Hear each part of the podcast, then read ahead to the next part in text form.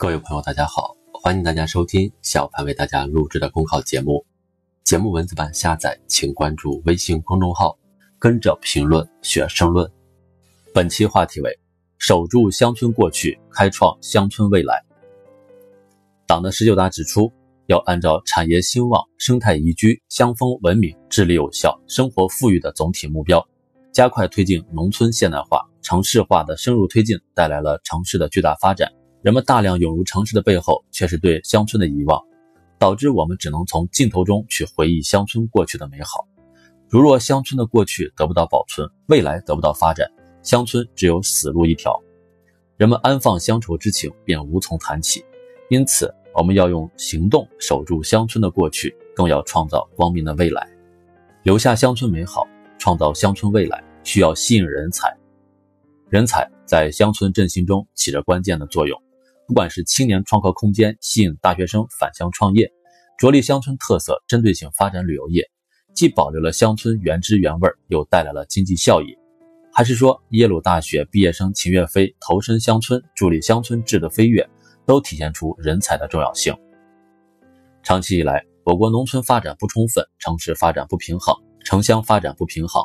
城市对农村人才的虹吸效应明显。农村人才流失严重，已成为农村社会发展的瓶颈之一。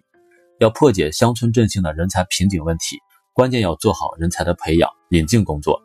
充分的发挥农民主体作用，调动广大农民群众的积极性、主动性、创造性，激活乡村振兴的内生动力，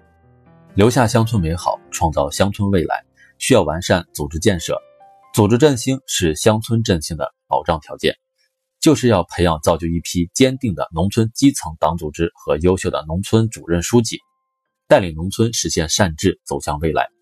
张仪村在村镇基础设施建设中，由于村书记独断专行，导致道路绕行，造成资源和财产浪费，也导致其他干部对工作不上心、消极怠政，更是克扣村民钱款，弄得民众怨声载道。这不仅不利于淳朴实在的乡风传承。更无法构建上下齐心的发展格局，背后的根源就在于没有完善的组织建设。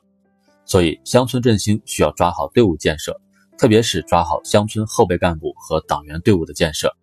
通过完善干部考核，强化两学一做，提升觉悟修养，让广大党员成为推动农村发展的中坚力量。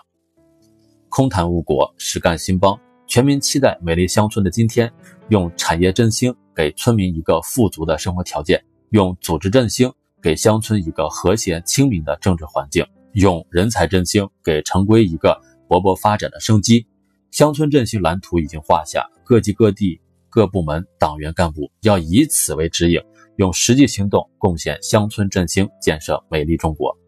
本节目所选文章均来自人民网、求是网、学习强国。申论复习，请关注微信公众号，跟着评论学申论。